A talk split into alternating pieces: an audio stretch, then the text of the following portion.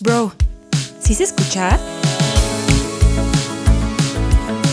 Esto es Salseo Milenio. Con Ale Díaz de la Vega.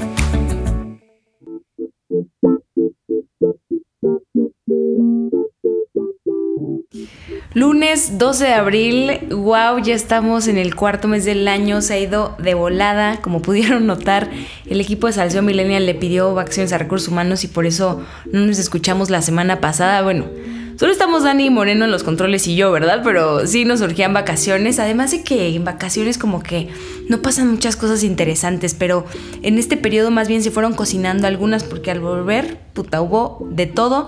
Entonces fue muy difícil seleccionar el asunto del que quería que platicáramos hoy, sobre todo porque pues el ambiente ahorita hoy es súper electorero, ¿no? Pero bueno, esos temas sabemos que jamás se agotan en México, así es que hoy vamos a chismear sobre el polémico video que comenzó a circular por redes sociales en el que una enfermera pincha con una jeringa vacía a un señor de la tercera edad.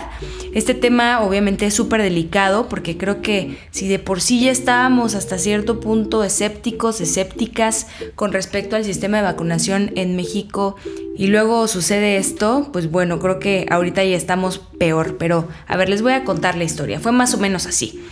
Una voluntaria vacunó con una jeringa vacía a un adulto mayor que acudió a la unidad Zacatenco del Instituto Politécnico Nacional por la inoculación contra la COVID-19. Esto quedó captado en un video que tomó la sobrina del hombre y se puede apreciar en el video con toda claridad que la enfermera limpia el brazo izquierdo del adulto e introduce la jeringa, pero está vacía, ¿ok? Vacía. Y apenas un par de segundos después la saca. Es más, Vamos con las imágenes, corre video, van a ver el video apareciendo en pantalla, claro que sí. La joven obviamente reportó la situación con un superior en ese momento, em, se reconoció el error y momentos después se vacunó a su tío. Tras la difusión de, em, de este video en redes sociales, el IMSS informó que la voluntaria que realizó esta falta se le retiró de la célula de vacunación donde sucedió el evento allí en Zacatenco y prometieron que se reforzaría la vigilancia sobre el personal que participa en las jornadas de vacunación contra la COVID-19 en el país. Pero ojo, este no fue el único caso reportado en México. La semana pasada también se registró una situación similar en Ciudad Obregón, Sonora. Vamos con las imágenes también. Corre video, claro que sí. Se puede apreciar como una mujer adulta mayor fue vacunada con una jeringa vacía el sábado pasado. En el video se aprecia como un enfermero inyecta a la mujer, pero la jeringa no contiene el biológico. Cuando cuestionaron al enfermero encargado, señaló que pues, fue un error por cansancio eh, y que bueno, pues no aplicó la vacuna a la adulta mayor pues porque estaba muy agotado, ¿no? Muy bien, esta es la situación, pero este tema me gustaría analizarlo en dos dimensiones. Primero, una de la que casi no hablamos y es el mercado negro de vacunas de COVID-19 y los retos que enfrenta México en esta materia. Y en segundo lugar, eh, pues comentar brevemente sobre cómo Andrés Manuel López Obrador buscó desviar la discusión de este tema embistiendo una serie de ataques en contra de Carlos Loret de Mola por insinuar que este suceso podría tratarse de un montaje. Y usted seguramente se preguntará, pero ¿cómo es que pasamos de hablar de las vacunas inexistentes, vacunas de aire en la administración de Andrés Manuel Observador a Loret de Mola? Así es, no tiene sentido, pero en breve se los voy a explicar. La primera dimensión sobre el mercado negro. A ver, desde octubre de 2020 la Oficina de las Naciones Unidas contra la Droga y el Delito ya había advertido a los países sobre el peligro de corrupción en el proceso de vacunación y la Interpol hizo lo mismo en diciembre respecto al riesgo de que las organizaciones criminales aprovecharan pues la escasa disponibilidad de vacunas para generar obviamente oportunidades de negocio a costa del desconocimiento o la necesidad de la gente. En países como China, India, Nigeria y otros se han identificado ya redes de distribución de vacunas falsas o bien de vacunas legítimas robadas de almacenes gubernamentales que ahora son comercializadas de forma ilegal. De acuerdo con investigadores de la compañía de ciberseguridad Checkpoint Software, en la dark web es posible encontrar vacunas contra la COVID-19 de marcas como AstraZeneca y Johnson Johnson con un costo de hasta mil dólares por dosis. La BBC de Londres también había indicado que se encontraron vacunas de Sputnik V y Sinopharm con precios que oscilan entre los 500 600 y 750 dólares por dosis en el mercado negro. También se encontraron certificados de vacunación falsificados con precios de entre 150 y 200 dólares cada uno.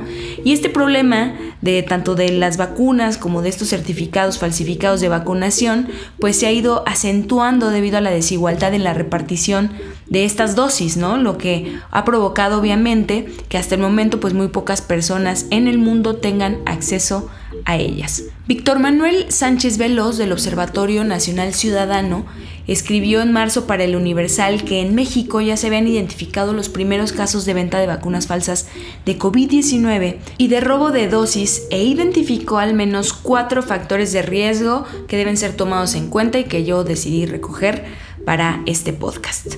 El primero es que hay un avance lento en la vacunación. Hasta el momento se han vacunado alrededor de 10 millones de personas en México y millón y medio tienen la dosis completa. Este ritmo, el 70% de la población en nuestro país estaría vacunada en más o menos un año o cuatro meses. Entonces, pues nos queda todavía un buen rato de poca accesibilidad para personas jóvenes y adultos de mediana edad, de ingresos medios y altos que estarán buscando conseguir la vacuna y pueden caer en engaños. El segundo factor son las organizaciones criminales en México que cuentan pues con una presencia regional muy fuerte y la mayoría de ellas cuenta también con una capacidad logística para montar redes de distribución y venta de vacunas falsas.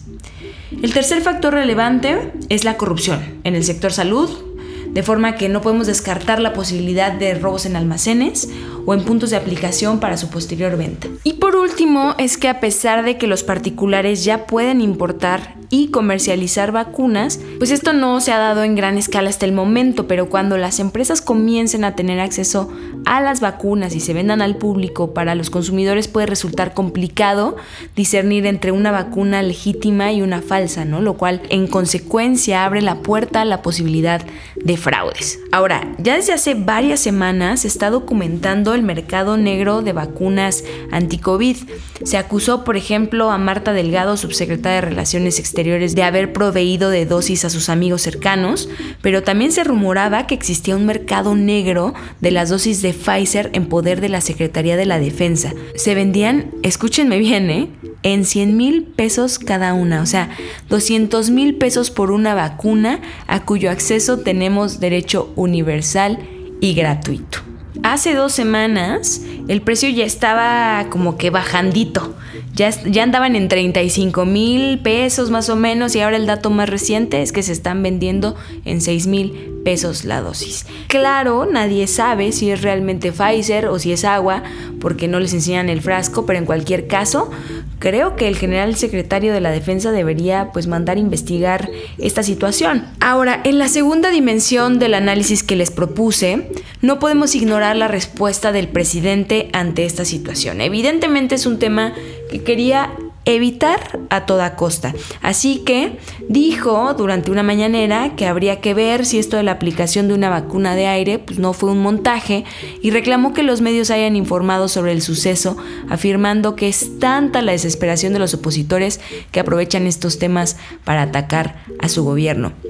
Pero como su respuesta no dejaba satisfecho a nadie, AMLO dedicó su conferencia del miércoles 7 de abril a desmenuzar el montaje televisivo que ocurrió en diciembre de 2005 en el que están involucrados el exsecretario de Seguridad Pública, ahora preso en Estados Unidos, Genaro García Luna, y el comunicador Carlos Loret de Mola. Y es que en este caso se hizo creer a la audiencia que veían un operativo en vivo para liberar secuestrados, cuando en realidad se trataba de un telemontaje, lo que derivó en la liberación de Florence Cassé por violación al debido proceso.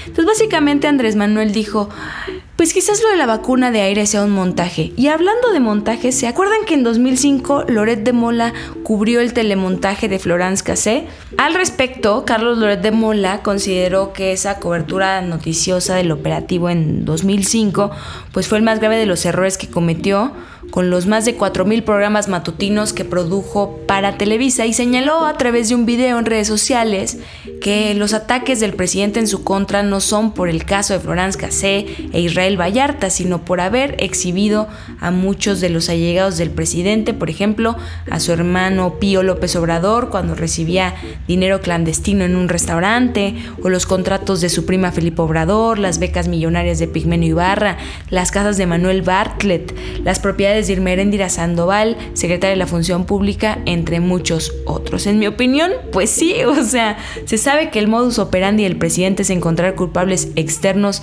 ante los errores internos de su administración. Y como señaló Loret de Mola en plena pandemia, ante una vacuna no aplicada, pues lo menos que se esperaría del gobierno sería una respuesta oficial que tranquilizara a la gente, pero pues jamás la obtuvimos. Andrés Manuel, como ya lo sabemos, es un maestro del engaño, es un tipo muy astuto en términos de comunicación política y pues hay una razón por la que cada lunes terminamos hablando de él en este podcast. Gracias a sus conferencias mañaneras, el presidente fija la agenda, atiborra los medios con declaraciones confusas y provocadoras y aprovecha ese espacio para atacar a quien le resulte incómodo. Esta semana le tocó a Loret de Mola, pero el ataque a periodistas y en general a la libertad de expresión es recurrente. Yo me pregunto, ¿cómo vamos a empezar a desmontar este modelo de comunicación política? ¿Cómo vamos a orillar a este gobierno a ofrecer respuestas serias ante problemas tan complejos que nos presentan estos tiempos? ¿Cómo vamos a saber realmente qué está pasando con las vacunas en México? Es una pregunta que todavía no alcanzo a responder. Lo que sí sé es que para montajes, la cuarta transformación. Esto ha sido todo por hoy. Yo soy Ale Díaz de la Vega. Eh, muchas gracias por haber llegado hasta acá, por estarnos escuchando ya en nuestro sexto episodio. No se olviden de seguirnos en todas las redes sociales. Estamos en TikTok, Instagram, YouTube, arroba Salseo. Así nos encuentran. Suscríbanse por favor a nuestro canal. Síganos en Spotify, que es donde nos estamos escuchando. Sigo atenta a sus comentarios y observaciones porque recuerden que la discusión no se agota aquí, aquí apenas empieza, estamos tomando las herramientas analíticas y conceptuales para poder seguir discutiendo en el espacio público porque con Salseo Millennial opinar nunca había sido tan fácil. Yo soy Ale Díaz de la Vega y nos escuchamos a la próxima.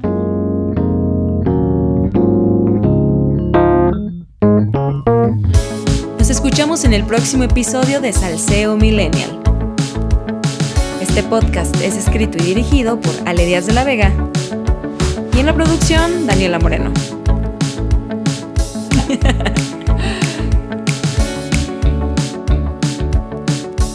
¿No me puedes poner como un efectito?